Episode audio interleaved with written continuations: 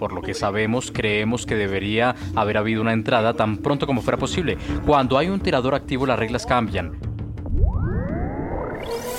Hola, bienvenidos. Es viernes 27 de mayo y estas son cinco de nuestras noticias del día en NTN 24. Escuchan antes las disculpas de Steve McCrow, director del Departamento de Seguridad Pública de Texas. Y es que, de acuerdo con las autoridades, se cometieron errores de procedimiento en el ataque armado en esa escuela de Uvalde, que a inicio de esta semana cobró la vida de 21 personas, entre ellas 19 niños.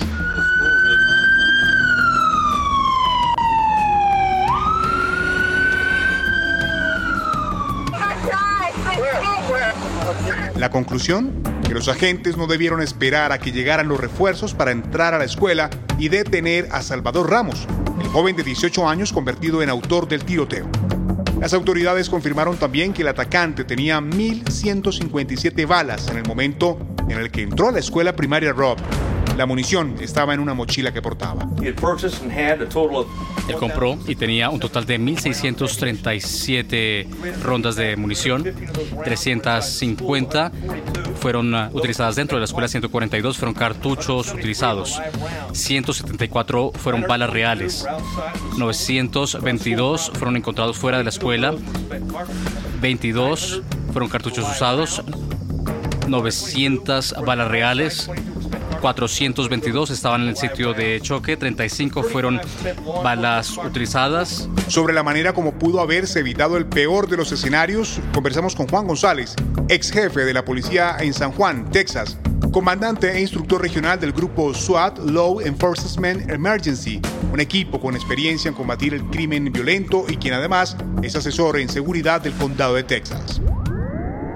Al momento que los policías uh, tuvieron esta decisión que tenía que hacer y toda la información que tenía al punto de entrar a esa escuela. La decisión que tomaron fue uh, tocante la información que ellos habían recibido.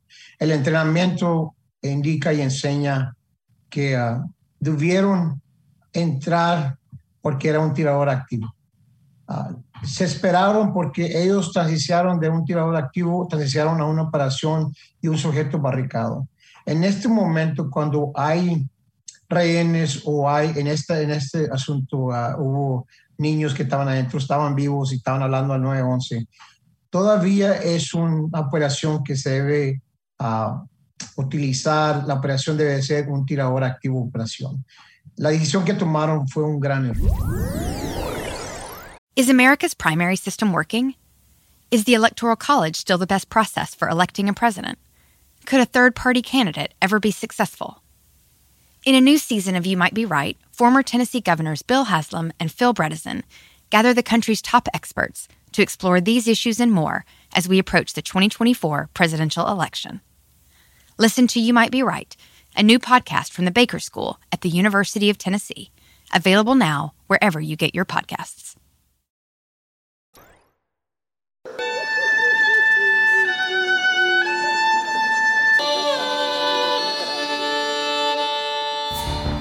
Este domingo el presidente de Estados Unidos llegará a confortar a las familias de las víctimas. Se espera que a pesar de la polarización, los estadounidenses mantengan en general el respeto por la figura del presidente.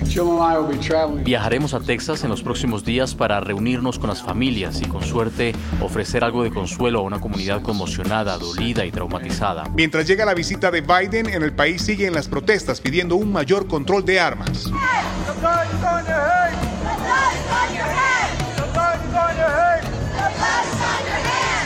Estoy aquí por las familias que han perdido sus niños en Texas. Yo soy profesora, todos los días estoy yendo a la escuela protegiendo a los niños. 19 niños están muertos. También hubo protesta en Houston, Texas, donde pese al tiroteo en la escuela de Ubalde, la Asociación Nacional del Rifle mantuvo la convocatoria a su convención anual.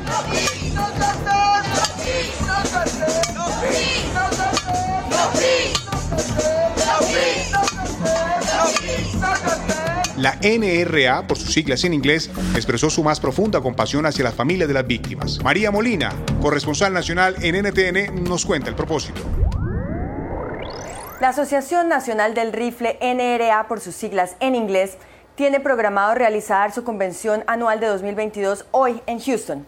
Va a contar con la participación de sus altos mandos y también de varios conservadores destacados, incluido el expresidente Donald Trump, el gobernador de Texas Greg Abbott y el senador de Texas Ted Cruz, mismo estado donde ocurrió la masacre esta semana. El expresidente Trump indicó en un comunicado que no va a cancelar su participación, pues en este momento se necesita liderazgo y no política ni partidismo. Los defensores de las armas que se resisten a un mayor control explican también su posición de defensa.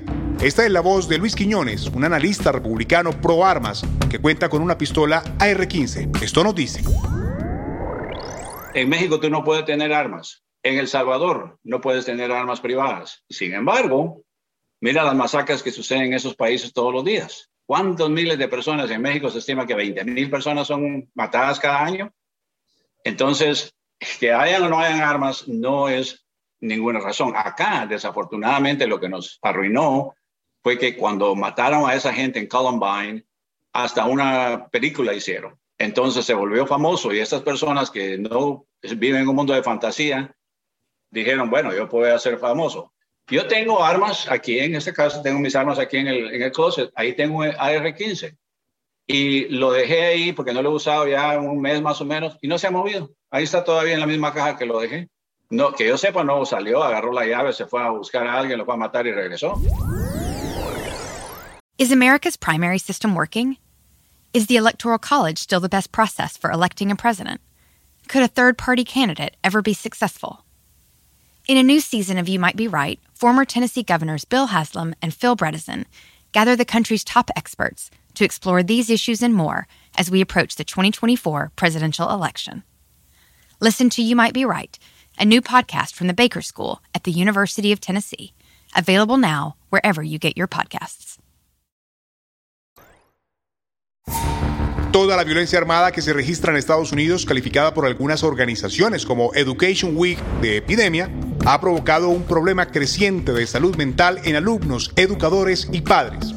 El estrés y el miedo se aviva con cada masacre y con la proliferación de simulacros en los centros. ¿Qué coste tiene esta realidad?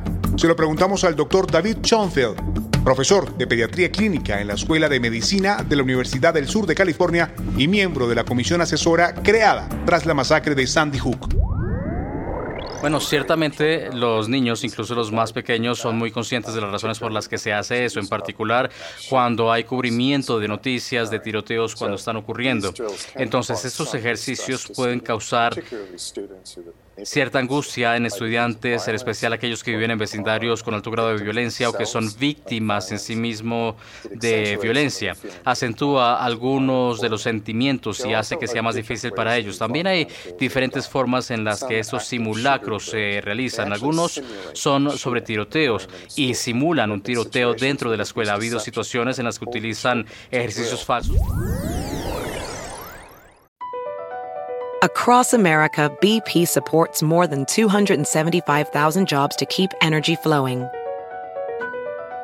Jobs like updating turbines at one of our Indiana wind farms and producing more oil and gas with fewer operational emissions in the Gulf of Mexico. It's and, not or. See what doing both means for energy nationwide at bp.com slash investing in America.